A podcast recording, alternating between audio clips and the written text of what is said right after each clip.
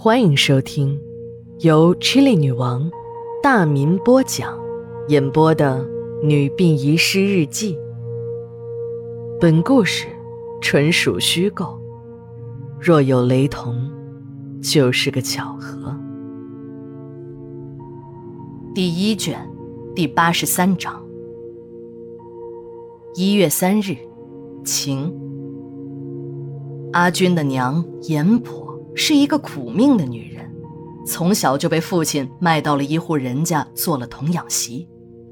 封建守旧的婆婆对她进行了严厉的管束，那种在旧社会司空见惯的残害妇女身心的手段，在严婆身上都得到了实施。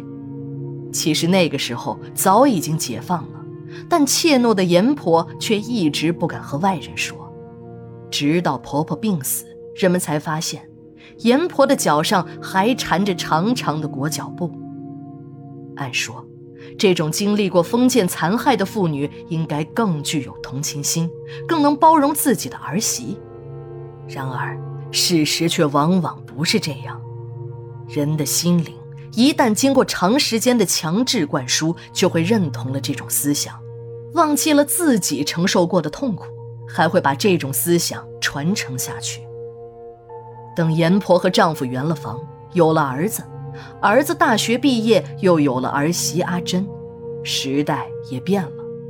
阎婆虽然不再要求阿珍像自己小时候对待婆婆那样，但却非常看不惯阿珍凡事当家的作风，把自己的独苗儿子管理的是服服帖帖的。婆媳二人暗地里是摩擦不断，尤其是阎婆骨子里那重男轻女的思想。在孙女珊珊出生，而阿珍又拒绝生二胎后爆发了。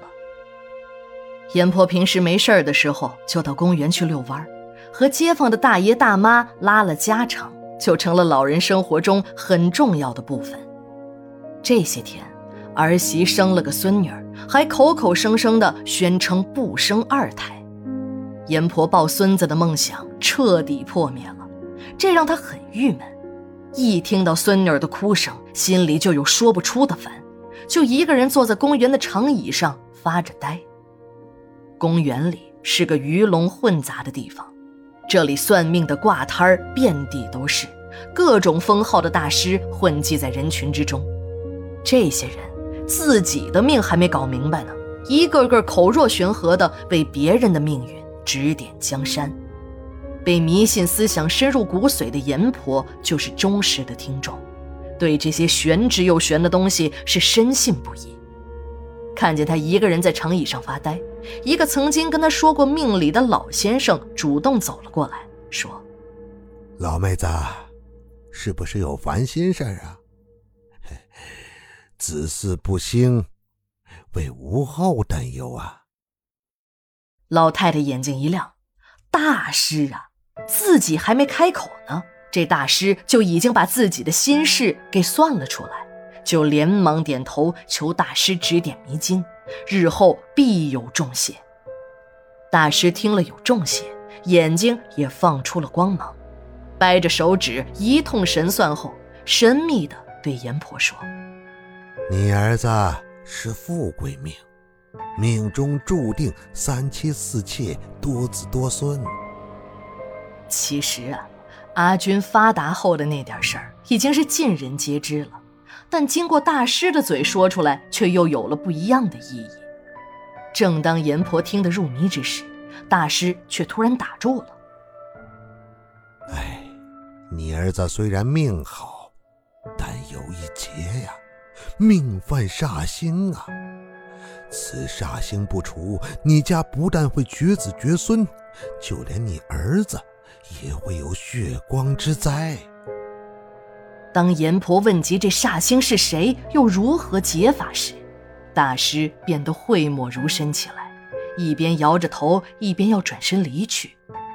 心急火燎的阎婆哪肯放过挽救一家人命运的机会，急忙从怀里掏出一个小包，打开来，把里面的一叠钞票全塞到大师手中，求大师指点破解之法。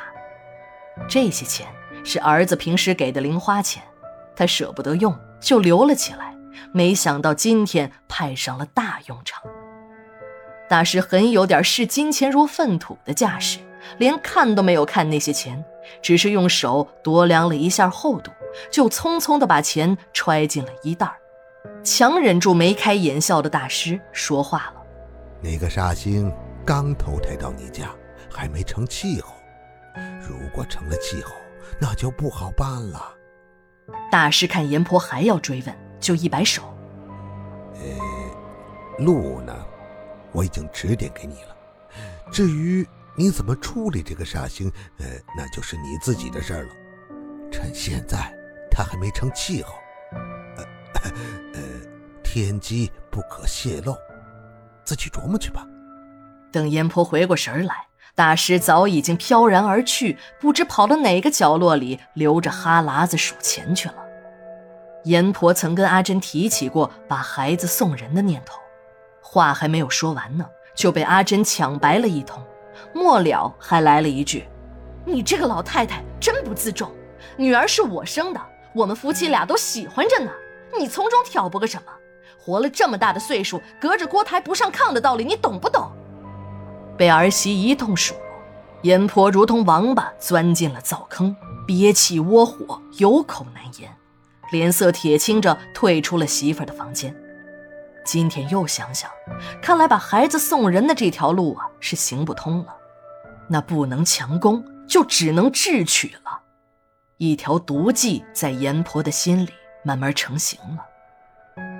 一个和善的老太太，街坊邻居眼中的热心老大妈，却干出了一件让人发指的事情。阎婆主动和阿珍和解了，放下了婆婆的架子，对阿珍母女嘘寒问暖起来。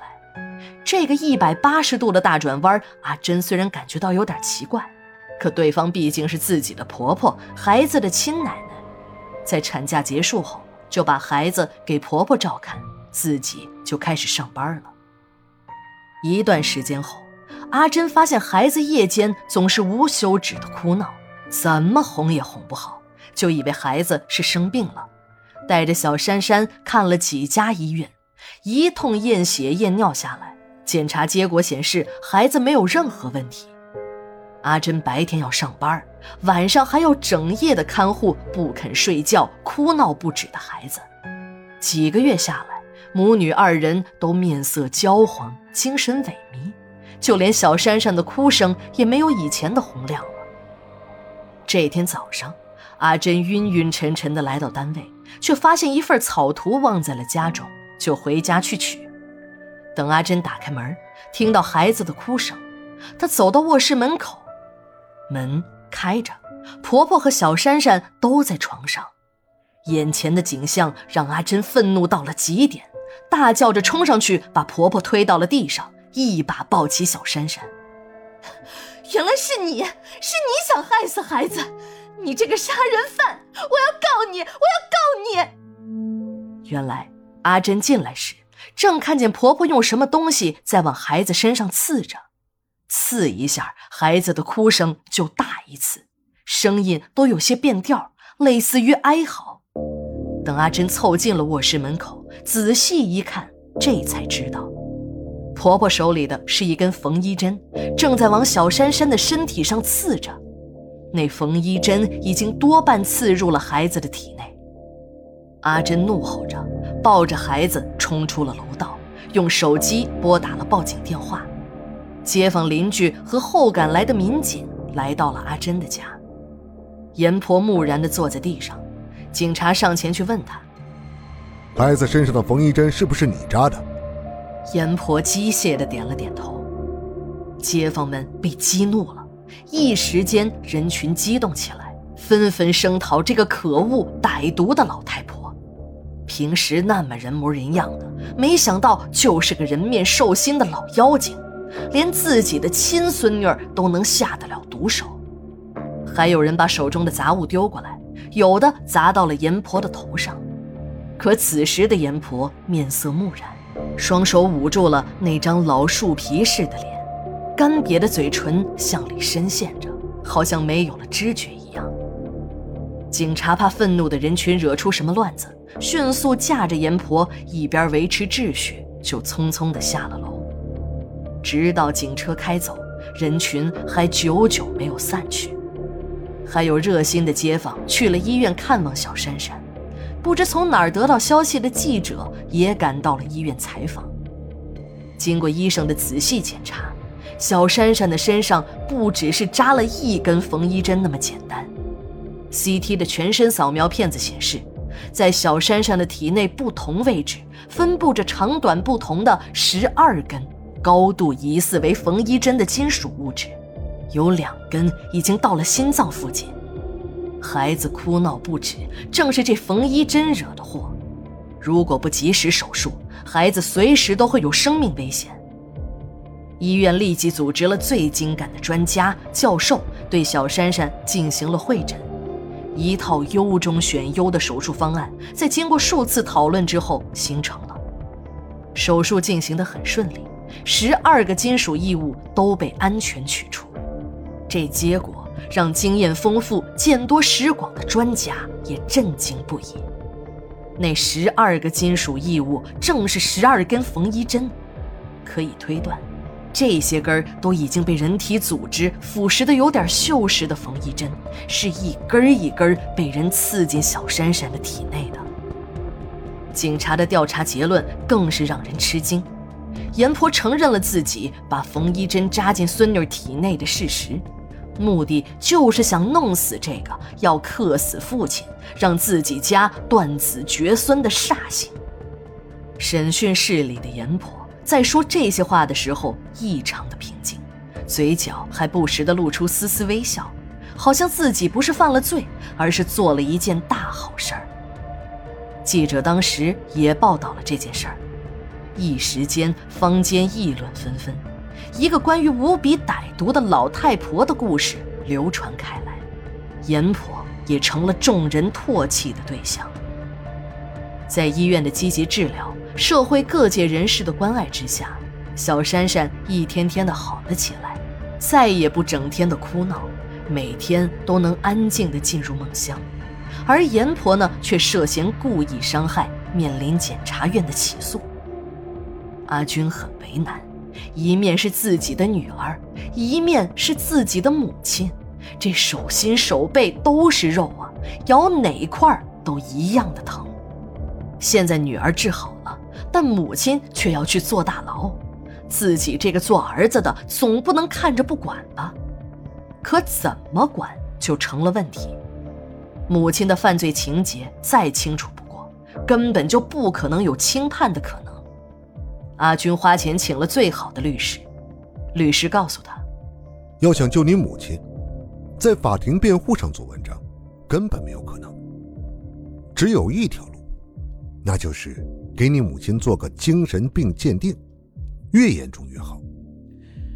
这个事儿呢，我们律师只能给你指个路，不能直接帮你办。关于如何打通鉴定环节，你经商多年。钱能通神的道理应该比我懂，不用我教你吧？哎，这专业律师就是专业律师。听律师一席话，阿军这个自以为很聪明的脑袋深深的被折服了，马上就办。几个月后，一纸严重精神病鉴定出现在了法庭之上。法庭认定阎婆虽然有严重的精神病，但应该属于限制民事行为能力人。应当承担一定的法律后果，就判二缓三了。在精神病院住了大半年的阎婆终于回家了，不知道是真的改造好了，还是别的什么原因，她不再为难小珊珊，转而背地里支持儿子在外面找女人。阎婆想起了大师的话，儿子是要有三妻四妾的，一个女人不想生，多找几个。不就结了？婆婆的这些变化，阿珍都看在眼里。忍了几年，精神终于崩溃了。离婚后，一个人去了国外。那个叫星儿的小三终于转正了。星儿是阿军在给一个客户装修时认识的，是个标准的韩迷，就连裤头、袜子这些个小生活用品，都是非韩不用。一个标准的中国人和韩国人那都不沾边儿，却每天要操着几句不伦不类、生硬的韩语，嗲声嗲气的腻歪个不停。可阿军呢，就是喜欢，有钱难买人乐意啊，喜好哪一口完全是自己决定。不少朋友都说，这样的女人只能逢场作戏，不能认真，更不能转正的。但阿军已经深陷其中，不能自拔了。二进宫的阎婆到了局里，就开始喊冤：“这次我是冤枉的，我绝对没有再用针扎孩子。不信你们可以自己去检查孩子的遗体。这要是我干的，你们不用审。”直接一个枪子儿毙了我。其实，不用阎婆说，解剖遗体是刑事案件的必须程序。一对警察和法医已经在去殡仪馆停尸间的路上。随着手术刀切开小女孩的遗体，一切事情的真相将公之于众。一月四日，日记连载，明天继续。